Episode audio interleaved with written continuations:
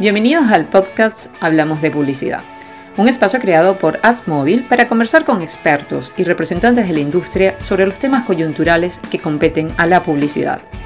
Este espacio es conducido por Alberto Pardo, CEO y fundador de AppsMobile, empresa AppTech que brinda soluciones para la publicidad digital en Latinoamérica.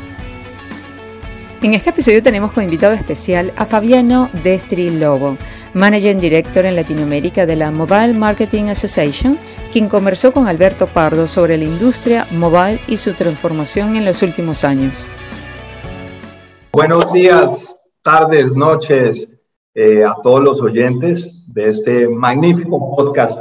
Hoy tengo un súper invitado, o tenemos un súper invitado eh, que se llama Fabiano eh, de origen brasilero, pero con unas raíces importantísimas latinas. Y Fabiano es el CEO de la MMA, que es la Mobile Marketing Association para América Latina.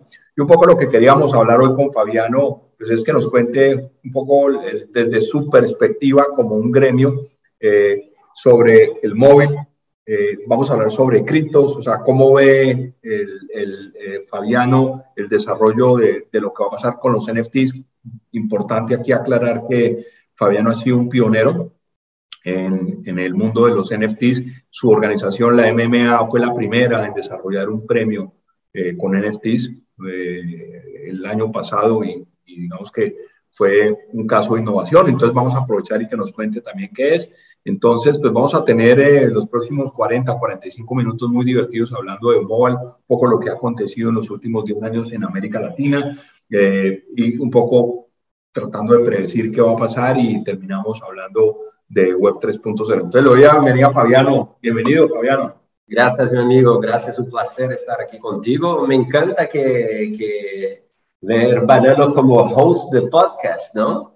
Muy bueno, muy bueno. Es como profesional. Sí, la verdad que, este espacio que nos ha dado la oportunidad Produ ha sido muy interesante. Han pasado eh, pues cualquier cantidad de personas relevantes de la industria y, creo que, que, es una muy buena forma de, digamos que de esparcir conocimiento, de compartir ideas, eh, aprendiendo y también aprovechando que el, audio es, es, es, pues primero se hace cada vez más de moda, pero América Latina es un continente fantástico auditivo. Entonces vamos a entrar en materia, Fabiano, cuéntanos un poco eh, qué es la MMA y tu rol, hace cuánto estás ahí y filosóficamente eh, eh, ¿qué, qué significa la MMA para la industria móvil. Bueno, voy a empezar del principio, ¿no? con mi portuñol avanzado. Al final del día, la MMA, cuando empezamos eso en 2013, eh, principios de 2013, sí era la Mobile Marketing Association, ¿no? Estamos muy enfocados en oxigenar la conversación al respecto de, de mobile eh, entre los diversos integrantes de este ecosistema, los anunciantes, las agencias, compañías de EdTech, MarTech y por ahí va. Eh, a largo de, de, esos años hubo un cambio muy grande en la industria, ¿no? Mobile, yo creo que se comió todo, se comió nuestra vida, nuestro tiempo, eh, redes sociales y todo más.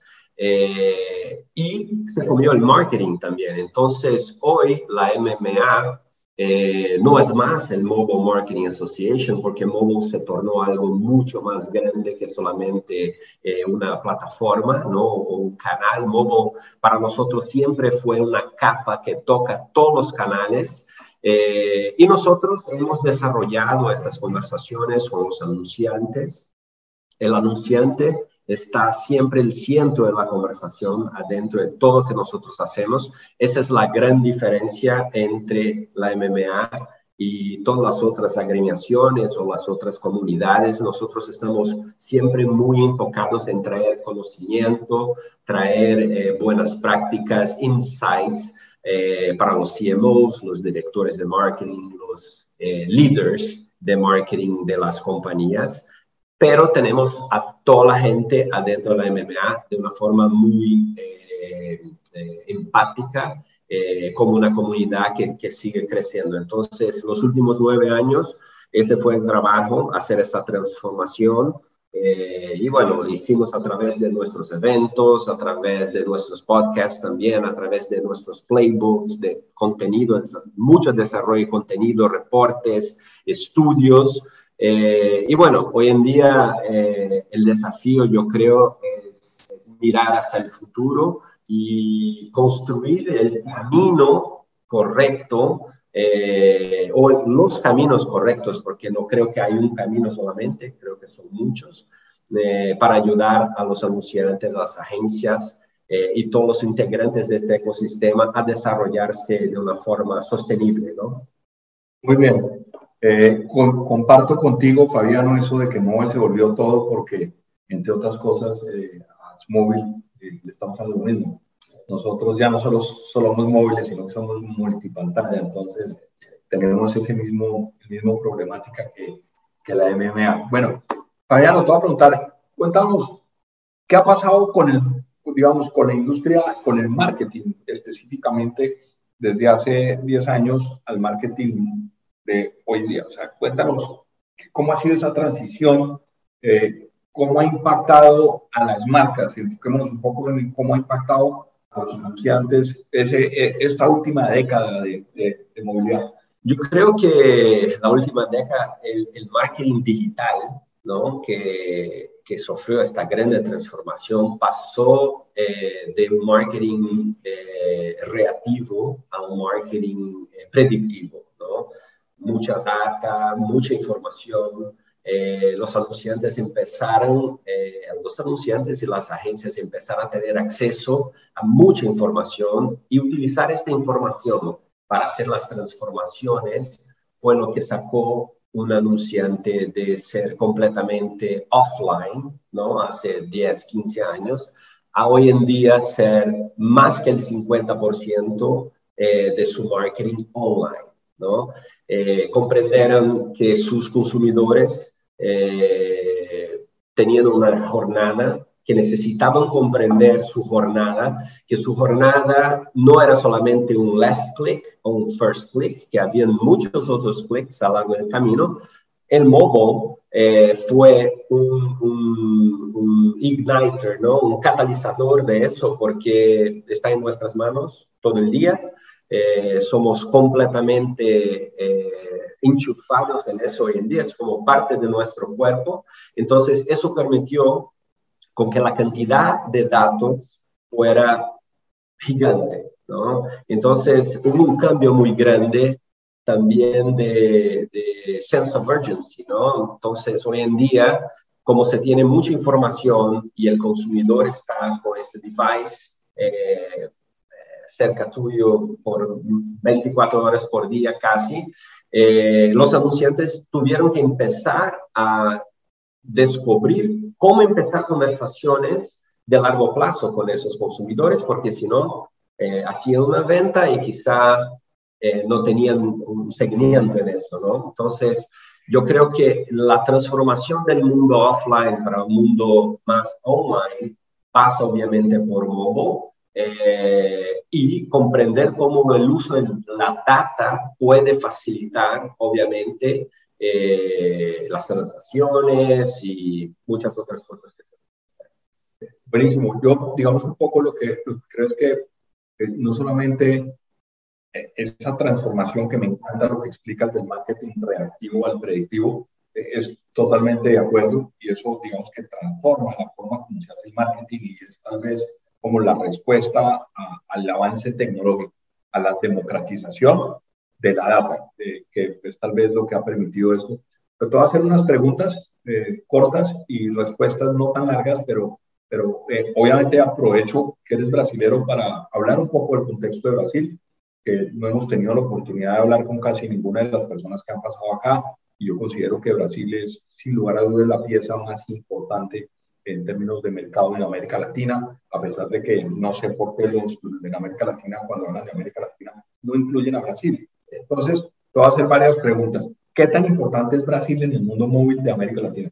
Yo creo que hoy en día 80% del mundo móvil de América Latina es Brasil. Eh, quizá eh, hay, exista esta diferencia por la cuestión del portugués y del español, ¿no? Pero hay muchas similaridades entre eh, brasileros, eh, colombianos, mexicanos, argentinos. Si miras al final del día, eh, una de las cosas que nosotros logramos hacer a lo largo de esos años es el intercambio de información entre la gente que está en nuestra comunidad y eso es muy rico, ¿no? Porque quizá el mercado de Brasil esté un poco más desarrollado en algunas cosas, pero quizá el mercado de México esté más desarrollado en otras cosas por la proximidad que tiene Estados Unidos. Entonces, bueno, yo creo que tú me dijiste eso, que el mercado mexicano, por ejemplo, tuvo acceso a smartphones mucho más rápido que el mercado de Brasil. En el 2007. 2007. En 2010. Exactamente. Entonces, al final del día,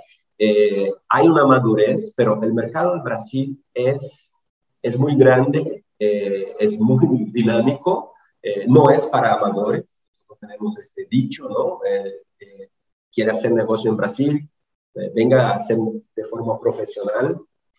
Pero en el mundo de, de móvil no hay otra forma. no hay para amateurs, exacto. pero de una cierta forma, si miras la cantidad de, de, gente que tiene, que tiene hoy en día Brasil, es un mercado consumidor muy grande para toda Latinoamérica, ¿no? Entonces, es bueno para Argentina, es bueno para México. Bueno, México tiene mucha inversión en Brasil, eh, con Claro, con otras compañías muy grandes, Bimbo, Claro, por ahí va. Eh, yo creo que el leverage que uno puede sacar debería ser lo máximo para transformar nuestra región una potencia quizá tan grande como, como Asia. Yo te digo una cosa, yo internamente y a todas las personas con las que hablo, Siempre hablo de Brasil por obvias razones, porque tenemos un negocio grande en Brasil, eh, pero siempre digo que Brasil es nuestra China. Entonces, entendiendo ese contexto, te hago dos preguntas. ¿Por qué a los latinos nos cuesta tanto trabajo hacer negocios en Brasil? Es difícil. Hacer negocios en Brasil no es fácil. No es fácil ni para brasileños.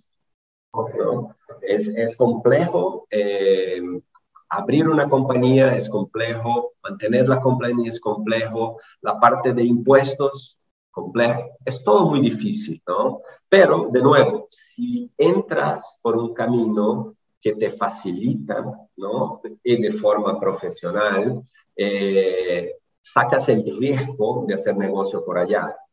Eh, es, un poquito lo mismo si, si, sales de Brasil, por ejemplo, y quieres hacer negocio en México, ¿no? México también tiene sus, particularidades, Argentina también tiene sus particularidades, pero sí, Brasil es un ambiente hostil, ¿no? Pero, es que tú miras y de las grandes eh, unicornios de América Latina, tal vez el único que tiene una compañía exitosa de América Latina, no hablo de, el Mercado Libre, es verdad, una potencia. Entonces, eh, algo hizo Mercado Libre, yo sé que hizo Mercado Libre, Mercado Libre sus inicios, ellos compraron una compañía, bueno, ellos hicieron una transacción con eBay y en esa transacción, te estoy hablando eh, año 2005, 2004, eh, tenían una compañía que era grande ya en el, en el, en el auction industry. Y Bazar. Era Bazar, exactamente. Y, y ellos desarrollaron, esa compañía perdía dinero, pero la lograron desarrollar. Y, y, pero no conozco otra compañía, digamos, de los unicornios de América Latina que tengan el mismo grado de suceso de, Brasil. Entonces, yo, yo creería que hay unos factores culturales, unos factores de negocio. Para mí, y te voy a contar mi punto de vista, es que efectivamente hay un entorno diferente al hacer negocios tradicionales en América Latina a como se hace en, en Brasil. Desde el simple hecho, ya lo mencionaste, de constituir una sociedad, e, etcétera. Todo eso, digamos que funciona diferente. Eso está documentado y te lo pueden hacer. Pero algo muy importante que no tenemos los latinos, Fabián y Marta, entender el punto es, nosotros los latinos somos muy cortoplacistas. Exacto. Y hacer negocios en Brasil se requiere una visión más de largo plazo. Nosotros estamos acostumbrados a que yo mañana voy a Smóvil, abro, pasado mañana, no sé, a Smóvil, Panamá, y pasado mañana ya estoy facturando. Aquí en Brasil eso no va a acontecer. No, no va a acontecer. Hay que hacer una inversión de tiempo, de plata, eh, hay que conocer las personas correctas, eh, es realmente una inversión de largo plazo. ¿Por qué? Porque nosotros en América Latina, el único mercado grande, de verdad sofisticado que hay, es el brasilero. Nosotros no estamos acostumbrados a hacer negocios en mercados sofisticados. si digamos que nosotros tuviésemos América del Norte dentro de Sudamérica, de pronto estaríamos acostumbrados a hacer negocios con mercados de alta competitividad. Porque esto es un mercado, todos mercados de alta competitividad y mercados grandes son mercados en los que tienes que proyectarte más hacia el largo plazo. Listo, entonces en eso estamos, en eso estamos de acuerdo. Y ahora la otra pregunta, ¿por qué los brasileños no salen de Brasil?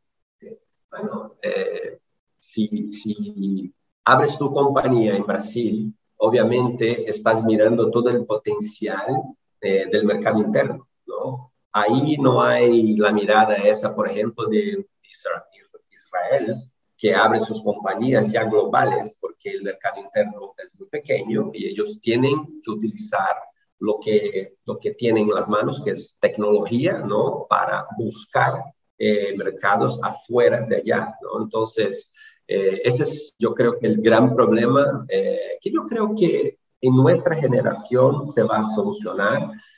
cuando se, se hace una compañía en Brasil, está mirando la oportunidad por allá. Si haces una pregunta para 10 emprendedores en Brasil, eh, ellos están mirando, yo creo que más del 50% están mirando a Brasil. ¿no? Y, ahora la misma pregunta, ¿qué compañía brasilera es exitosa fuera de Brasil?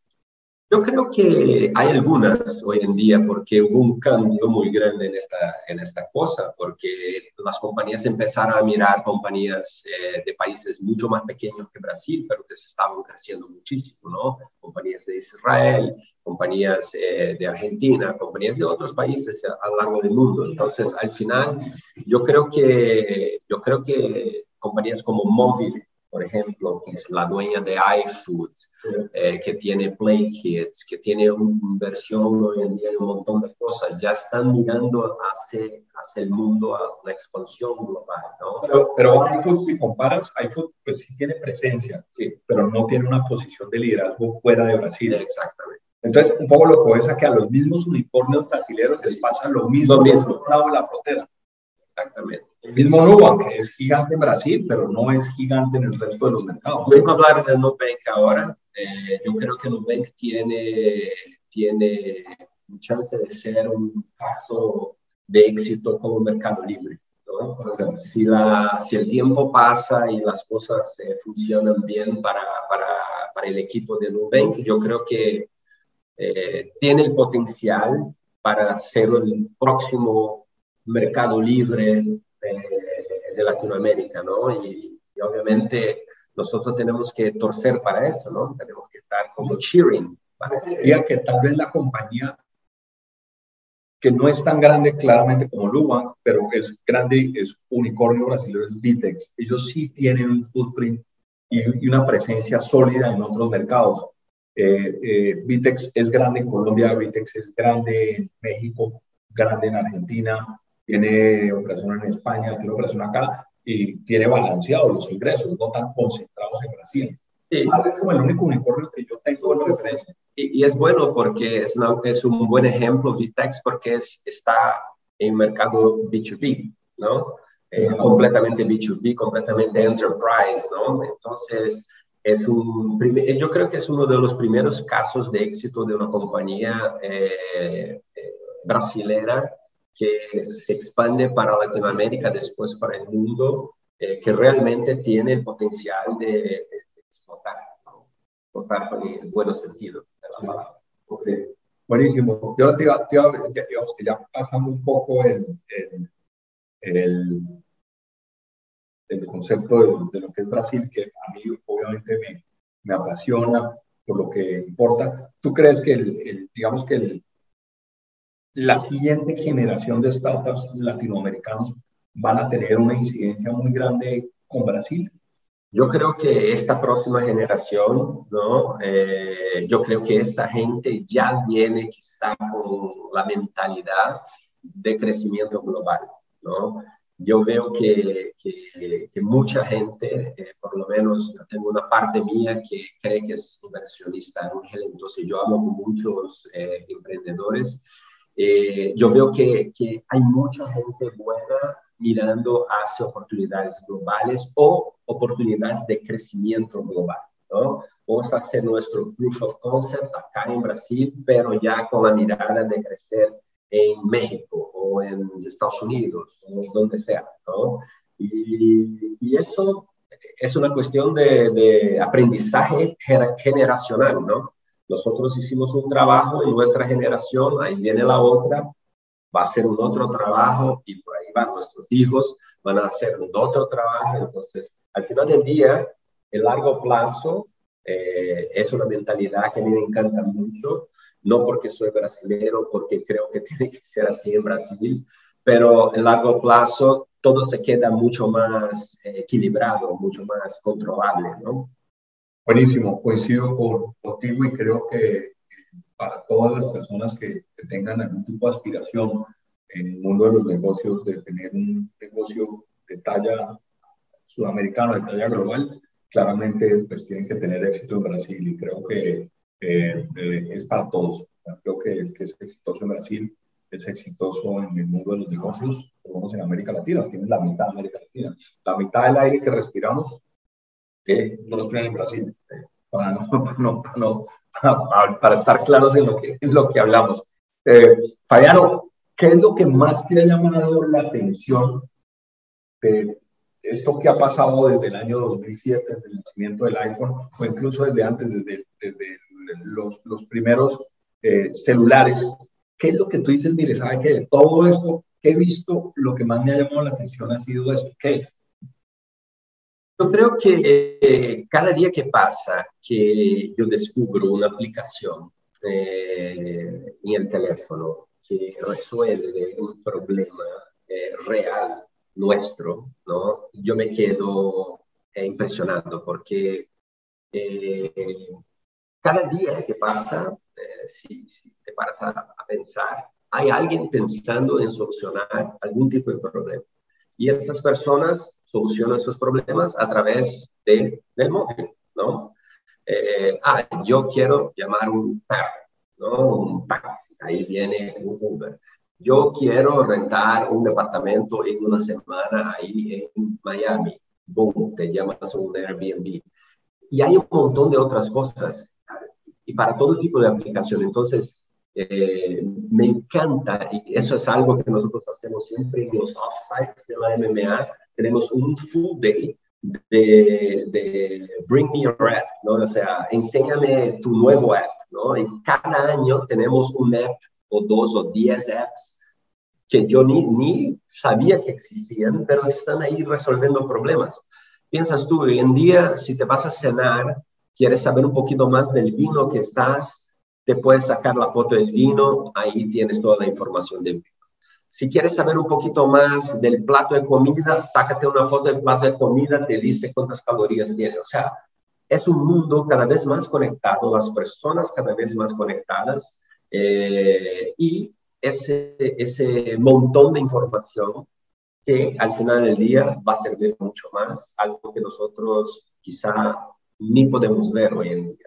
Mira, yo coincido el, el punto que tocas, y es que en ningún momento nadie se le ocurrió que el celular, que era para hablar por teléfono, pues para eso, para mandarse mensajes de texto, se iba a convertir en una herramienta de solución de problemas de la sociedad. Yo creo, iba a decir justamente eh, ese, eso mismo, esa capacidad que tiene hoy el, el celular. Lo te digo, era un aparato para llamar, y eso era, para mandar los mensajes de texto, era un aparato de comunicación, primariamente muy sofisticado por un, y de repente se vuelve el generador de un ecosistema de solución de problemas que se apoya en el Web 1, Web 2 y futuramente en el Web 3 para democratizar cosas. Y eso que mencionas es justamente el fenómeno, que el fenómeno del Web 1.0 fue la democratización. Luego vino el Web 2.0 y mejoró ese proceso de, de democratización porque involucró las dos partes. Es decir, todo el mundo puede contribuir. Es decir, se volvió social esa democratización. Y, y el celular ha sido el, el, el, habilitador de todo esto. No, y al final, eh, hoy en día es el celular, ¿no? Eh, si nosotros miráramos hace 2000, en principio de los años 2000, ¿no? Yo tenía un negocio que hacía eh, manejo de telecomunicación en hoteles, ¿no? Entonces, eh, en el hotel hay un montón de líneas de ingreso, ¿no? Entonces, el restaurante una línea de ingreso, eh, eh, bueno, y obviamente el, teléfono de la habitación, era una línea de ingreso. Vino el teléfono celular, murió, murió el negocio. Ahí, con el pasar el tiempo, vino el Internet, ¿no? Se enchufaron el Internet ahí en los hoteles. Eh, la gente empezó a, a comprarse laptops, computers, y ahí eso empezó a transformar la forma con que la gente se relacionaba. Ahí vino los smartphones, ¿no? Estoy hablando de antes de venir el, el, el, iPhone y los Samsung y todo eso. Estoy hablando de los BlackBerry. Y la gente ya no necesitaba más estar enchufada en su habitación para leer emails, ¿no? Eh, al final del día, cuando yo me recuerdo, cuando yo vi el BlackBerry la primera vez, yo dije... ¿Qué año fue? Eso fue 2000... Final del año 2008, quizá, 2006, 2006. Fue la primera vez que yo vi un BlackBerry y yo, yo vi el BlackBerry en mi mano y yo dije, pero acá vamos a tener email, acá vamos a tener el Internet. Eso va a destrozar el negocio de Internet en los hoteles, ¿no? Por eso yo me empecé a, comprender un poquito mejor el mundo de mobile marketing, porque yo dije, al final alguien va a inventar algo para tener eso en la, en la, mano y, transformar completamente eh, el día a día de las personas, ¿no? Y, y, ahí vino el iPhone y el resto de la historia, ¿no? Yo, también creo que sin lugar a dudas, el celular, bueno, el smartphone debería ser considerado como hoy el instrumento de mayor generación de transformación de nuestras vidas, yo creo. Y, y fíjate, verás que desde, desde, no sé, 2013, 2014, cuando pasaron 7, 8 años después del lanzamiento del iPhone, eh, siempre hubo como como, como la pregunta hasta cuándo va a durar el, smartphone. Y tú y yo sabemos que el smartphone de dentro de cinco años muy seguramente no va a ser igual a este, pero el smartphone todavía, todavía tiene vida. Claramente va a migrar a algo más y, y, no sabemos, pero yo sí creo que definitivamente el smartphone ha sido o es el, el instrumento hoy de mayor generación de transformación. No, y, y, es un ejercicio interesante. Eh, ayer yo estaba caminando eh, y yo vi uno de esos VR, eh, Oculus ¿no? Oculus. El Oculus. Eh, y yo estaba mirando eso y yo dije, quizá ese va a ser el próximo gadget que va a transformar nuestra relación dentro del Internet. Quizá. Hay gente que dice que los relojes, que, los, que los celulares se van a volver relojes. es decir, el smartwatch va a sustituir al... Si miras, ¿no? Hacia el pasado, ¿te recuerdas el Star Trek? Sí. Que la gente se comunicaba con los relojes, con los Jetsons, sí, ¿no? Era una cosa loca. Entonces aquí vamos a comenzar a hablar eh, justamente que vamos a tocar ya el, el, el, último punto antes de comenzar a hablar de NFT, de Web 3.0, pero quería como mirar un poco eh, eh, lo que está aconteciendo hoy con la industria de los celulares, primariamente lo que pasa con las redes de infraestructura, que la infraestructura es lo que al final del día hace que las cosas sucedan y es básicamente eh, las redes de 5G. Si bien en América Latina hasta ahora estamos comenzando algunos países a licitar, otros países ya están comenzando a implementar, pero digamos que el concepto de la 5G, la promesa es que pues, son redes totalmente diseñadas para navegar 30, 40, 50 veces más rápido de lo que navegamos hoy. Luego eso va a tener un impacto gigante en, en todo el ecosistema que tenemos. ¿Tú qué visión crees? ¿Qué va a pasar ahí? Eso es una buena pregunta. Eh, nosotros eh, acá estamos en un país que tiene 5G, ¿no? Eh, y yo creo que al final del día, sí va a ser 5G, 6G, 7G, eso no es lo más importante. Lo más importante es cuando la conexión en nuestras vidas se va a tornar ubicua. O sea, al final nosotros no estamos más pensando en la tecnología como nosotros no pensamos en respirar, ¿no? Eh, yo creo que eso tarda todavía muchos años en pasar, porque eh, eh, toda la gente está muy enfocada en la tecnología, ¿no? Y Sí, es verdad. Si miras hacia 2002, por ejemplo, eh, tenías un broadband en tu casa en Brasil con 128K, ¿no? Hoy en día 128K es, es nada, una, risa. Una risa, ¿no? Un segundo. Entonces, estamos hablando de 20 años, ¿no? Mira la transformación que aconteció en 20 años. Quizás si miramos 20 años hacia el futuro, eh, vamos a tener esta ubicuidad, esta sensación de que no interesa ser 5G, 6G, no interesa, interesa que está conectado, es rápido, te resuelve el problema, consigues hablar con tu hijo, con tu madre, con tu padre, con tu familia, con tus amigos, con tu socio, eh, quieres ver una película y todo eso.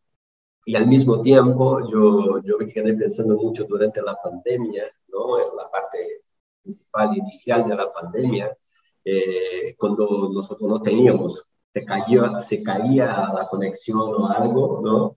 Eh, tú te quedabas como, ¿y ahora? ¿Cómo me voy a conectar con la gente? Entonces, yo creo que hay una cuestión filosófica muy grande arriba de las, eh, de las telecomunicaciones hoy en día.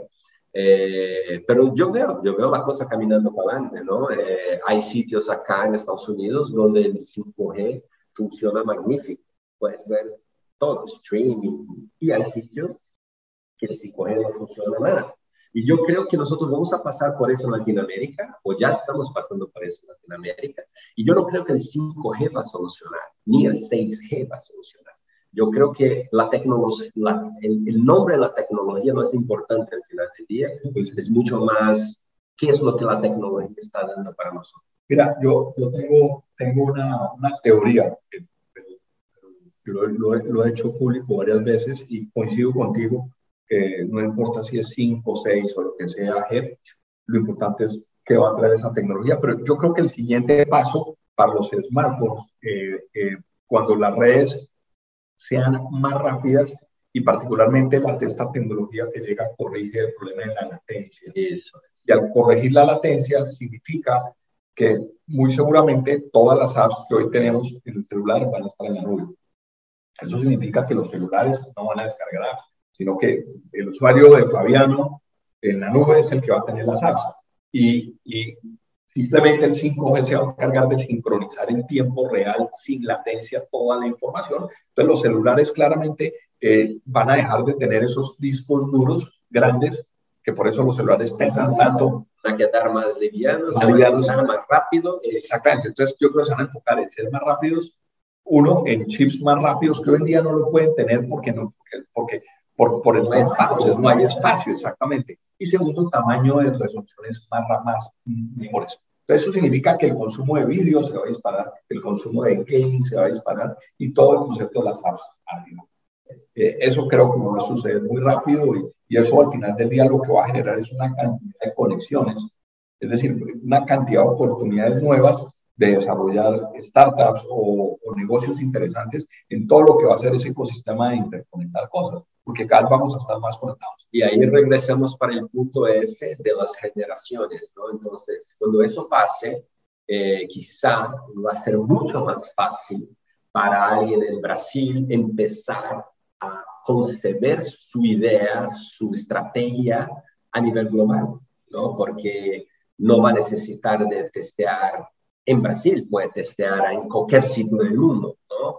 Eh, porque eso va a estar el, cloud y, no necesitas tener que hacerlo en un sitio específico. ¿no? Entonces, yo creo que cuanto más rápido, cuanto menos latencia, cuanto más liviano fue esa transformación, eh, otras cosas van a venir, otros problemas van a surgir y los emprendedores de esta generación van a solucionar esos problemas de otra forma. Correcto, buenísimo. Ahora, digamos que ya para entrar en la última, en la última fase del, del podcast, eh, yo quiero hablar del Web 3.0. Te, te, tengo que hacer el reconocimiento de que hiciste un, un esfuerzo, un, digamos que una actividad en Web3, me gustaría que, contaras, que para mí fue pionera y creo que, que, que marcó un punto importante para la MMA y para, digamos que para el mundo de, del entretenimiento y los eventos, lo que hiciste. Entonces, primero que nos cuentes qué fue lo que hiciste, o primero tu visión del, del Web 3.0 y luego lo que hiciste, o al revés, como quieras. Bueno, nosotros tenemos un premio en la MMA que se llama Smart. Este era un premio esencialmente que celebraba eh, casos eh, mobile, ¿no? Como todo lo que hacíamos en la MMA. Eh, con el pasar del tiempo, nosotros miramos ese premio y decimos, necesitamos transformar ese premio porque la MMA ahora no es más solamente mobile, ¿no? Estamos hablando de marketing, de transformación del futuro del marketing. Entonces, eh, hablamos con, un grupo de, de, board members nuestros eh, eh, ahí en Latinoamérica y tuvimos una idea, ¿no? De traer un ingrediente nuevo utilizando una tecnología de tokens no fungibles, ¿no? De NFT, donde nosotros tokenizaríamos los trofeos de los smarts. Eso fue la primera idea, ¿no? Eh, ¿Cómo lo haríamos después? Tuvimos un montón de discusiones al respecto, pero esa fue la idea. Ahí vino una otra camada en esta idea que yo creo que esa fue la, esa fue la clave para cambiarnos eso. Eh, nosotros tenemos un pensamiento eh, de comunidad, de plataforma, ¿no? Y miramos ¿Qué podríamos hacer para adicionar valor en esta plataforma que queríamos celebrar la creatividad, la tecnología, la innovación? Eh, pensamos, bueno, eh, una de las cosas que podemos hacer es cómo la gente está utilizando la NFT. Ah, están utilizando el arte. Ah, entonces vamos a hablar con un artista, desarrollar artes distintas para cada uno de los trofeos. Vamos a traer a este artista acerca de nuestra comunidad Vamos a desarrollar charlas con este artista, vamos a tener eh, la oportunidad de hacer un print de ese NFT solamente para los ganadores, vamos a un montón de ideas, ¿no? Como, cuando nos demos cuenta, teníamos como más de 20 ideas, ¿no? Desde workshops con artistas hasta workshops con Chief Creative Officers, con gente de tecnología y todo eso. Bueno, ahí fue el cambio que, que hicimos, ¿no? El Smart, el Smarties no, no era más solamente una plataforma de premios, y sí una plataforma de celebración de la creatividad efectiva y de impacto de negocios. ¿no? Hay un cambio muy grande porque en este momento los ganadores de los Smarties no ganan solamente el trofeo, los ganadores ganan un arte, ganan un NFT, ganan la posibilidad de participar de eventos, de podcasts, de muchos contenidos, de workshops. Vamos a desarrollar, eh, esto es algo nuevo, nosotros vamos a desarrollar eh, primeramente en la parte eh, de, Smarties, tiene Smarties Brasil y Smarties Hispanic Latam. En la parte de Hispanic Latam nosotros vamos a desarrollar casi como un playbook de cómo submeter casos ganadores en los smarts. Estamos haciendo eso con, un parcero, un miembro nuestro eh, desde Argentina. Entonces, al final del día, la plataforma se transformó completamente de un día donde la gente recibía un trofeo para algo que se va a celebrar durante todo un año hasta el próximo año y vamos a tener una base de conocimiento muy grande. Entonces, la tecnología, el NFT, quedó como una parte eh, importante de este desarrollo, porque obviamente vamos a tener NFTs para eh, como certificados de presencia en los, eventos. Ya lo hicimos eh, en nuestro evento de Argentina, vamos a hacer en nuestro evento de México ahora, es un semestre. Entonces, al final, estamos utilizando lo que cada tecnología puede darnos de forma sencilla, sin querer reinventar la rueda, no hay necesidad, ¿no?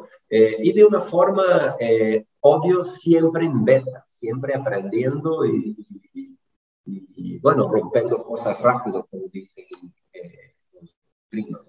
¿Cómo crees que el Web 3.0 va, va a transformar nuestras vidas?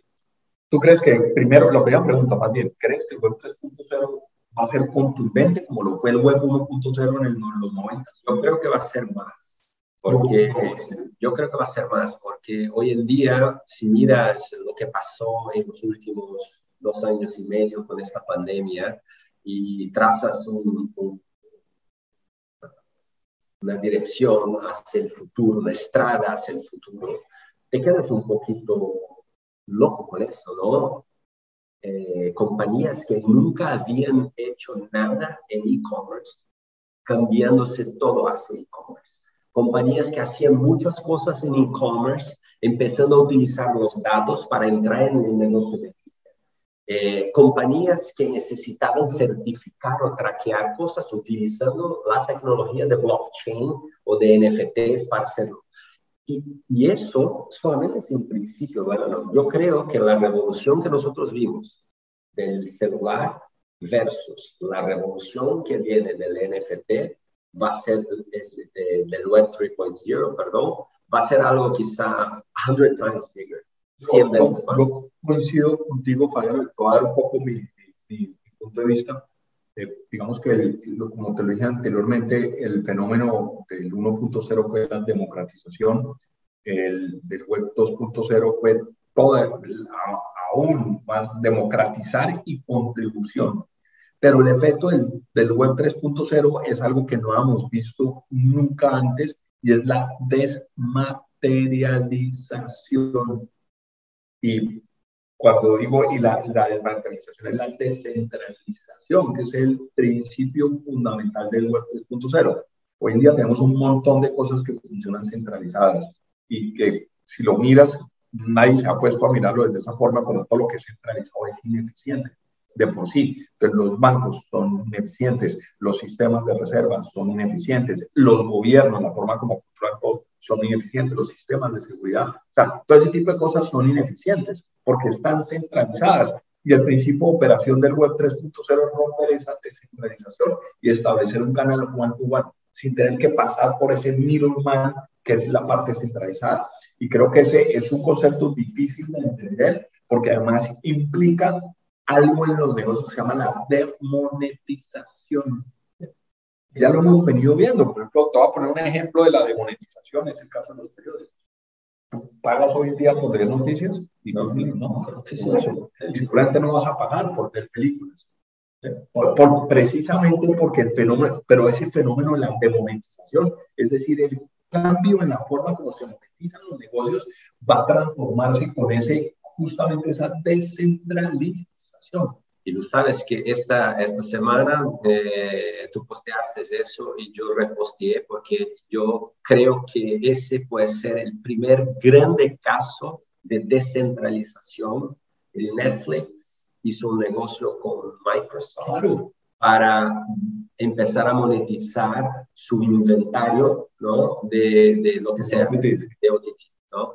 Yo creo que quizá los ingenieros por detrás de este, de este próximo negocio entre ellos van a desarrollar algo descentralizado que puede ser el gran primer caso de éxito de, de, eso que nosotros estamos hablando, ¿no? Y yo estaba pensando, ¿qué otras situaciones están pasando en nuestras vidas, ¿no? Y hay muchas cosas en logística, por ejemplo, que hay mucha gente haciendo esta parte de descentralización, sacando middlemen que son ineficientes de la cadena, ¿no?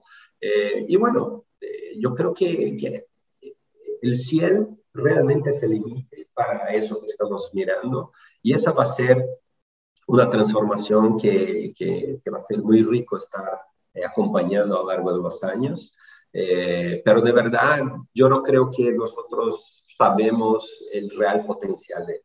Creo que nosotros podemos ejercitar eso, pensar, eh, mirar hacia el futuro, pero hay que tener humildad y, y tener la, la, cabeza abierta, la mente abierta, los oídos abiertos, los ojos abiertos y el corazón abierto para toda esta transformación que va a pasar. Y te hago una pregunta, ¿vas a fomentar en la MMA, volviendo a MMA, vas a comentar que la gente construya casos relacionando el marketing con los NFTs. Eh, si nosotros tenemos eh, 16 categorías de los Smart rehicimos todas las categorías y hay una categoría de Web 3.0 eh, que nosotros vamos a, a, pilotar este año. En una de las nuevas categorías hay Customer Experience, hay, hay Web 3.0, Retail Media. Son las de grandes tendencias que nosotros hemos eh, mirado hace dos años eh, y yo creo que obviamente se va a explotar eso eh, por pasar los años.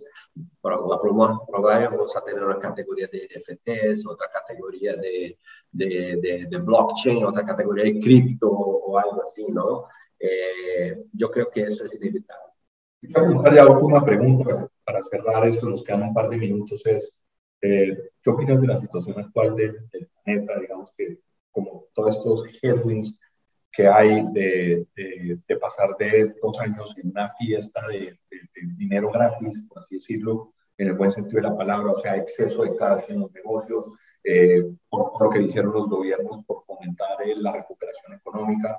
Eh, y ahora vemos un escenario donde tenemos la guerra de Ucrania que afecta, donde el problema de, de los lockdowns en China afecta, donde el tema del supply, por, por, por lo que pasa con, con la logística, también genera un problema y pues obviamente los problemas de inflación. ¿Cómo, lo ves? ¿Qué tu visión de eso? El otro día yo estaba escuchando un, podcast y, una persona hizo la misma pregunta para otra persona y la respuesta fue muy interesante. Nosotros estábamos en una situación eh, de peligro global, de una pandemia, de peligro de salud global, ¿no? Y nosotros estábamos todos encerrados en nuestras casas y nadie sabía lo que iba a pasar, ¿no? En dos años se resolvió todo de una forma que quizá ahora nosotros vamos a pagar un precio un poquito más alto, ¿no? Eh, yo creo al final del día, Banano, que eh, la, la mirada humana hacia todo eso que está pasando es la mejor forma de solucionar los, problemas que existen, ¿no? El de la guerra, nosotros, necesitamos tener una mirada humana. Eh, lo de la inflación, la devaluación, la gente que está pasando por situación de, de hambre, necesitamos tener una mirada humana. Las cuestiones relacionadas al clima, a toda la parte de environment, necesitamos tener una mirada humana. Yo creo que eh, mirando también hacia a nuestros asociados, las marcas que están asociadas, yo veo que eso es una tendencia cada vez más grande que las marcas, los anunciantes, las grandes compañías están empezando a mirar a sus consumidores de forma más humana también. Entonces, para cerrar line of thinking acá, yo creo que eh, si nosotros salimos en menos de, de un año, dos años, eh, con una vacuna que solucionó una crisis global que sin, precedentes, yo creo que solucionar cuestiones de inflación o de guerra eh, no va a ser tan difícil así. Va a ser doloroso, ¿no? Ya está siendo doloroso, ¿no? Pero, pero yo, yo estoy optimista. Yo soy una persona... ¿Tú crees que esta crisis no, no va a ser tan severa como algunos piensan que va a ser? Yo, yo creo que la, va a ser severa, pero no creo que va a ser tan severa como algunos pesimistas, no, yo no creo. Yo creo que hay un aprendizaje. Yo creo que hay un aprendizaje con las crisis anteriores, con las cuestiones anteriores del mundo, eh, así como la próxima pandemia que va a pasar, va a pasar, es eh, inevitable que pase. Yo creo que la próxima pandemia también vamos a solucionarla de una forma más rápida. ¿no? Eh, es una locura porque yo me recuerdo el día que yo salí de Brasil el, el 11 de marzo del 2020, agarré un avión, vine para Miami, llegué aquí en Miami, tenía un montón de reuniones, un montón de cosas personales que hacer. Eh, Trump cerró eh, la frontera hacia Europa. Eh, yo regresé a Brasil el 13 de marzo. ¿no? El 16 de marzo nosotros ya estábamos encerrados en nuestra casa. 16 de marzo hasta el 16 de marzo de 2020 22, dos años. Estamos aquí más dos, tres meses. O sea, en dos años, menos de dos años y medio, nosotros enfrentamos quizá la mayor crisis global eh, económica, de salud y de todo, y salimos de eso ganadores. Entonces, ¿por qué no vamos a salir ganadores de, una situación que, que tenemos? Claro, claro, es, es complejo eh, tener un, una guerra en el século XXI donde la gente puede apretar todos los botones y estamos todos muertos, ¿no? Pero yo soy una persona más con una visión optimista del futuro. Creo que hay que trabajar, hay que tener foco, resolver los problemas. Next. Muy bien. Bueno, Fabiano, eh, muchas gracias, gracias por el espacio, por tu visión, por la gran labor que han hecho la MMA. Obviamente, Pro y la MMA van a seguir, y AXMOVIL, obviamente, contribuyendo y aportando en todo esto. Y, y bueno, ya veremos cómo de este podcast. Muchas gracias, Fabián. Gracias a ti, mi amigo.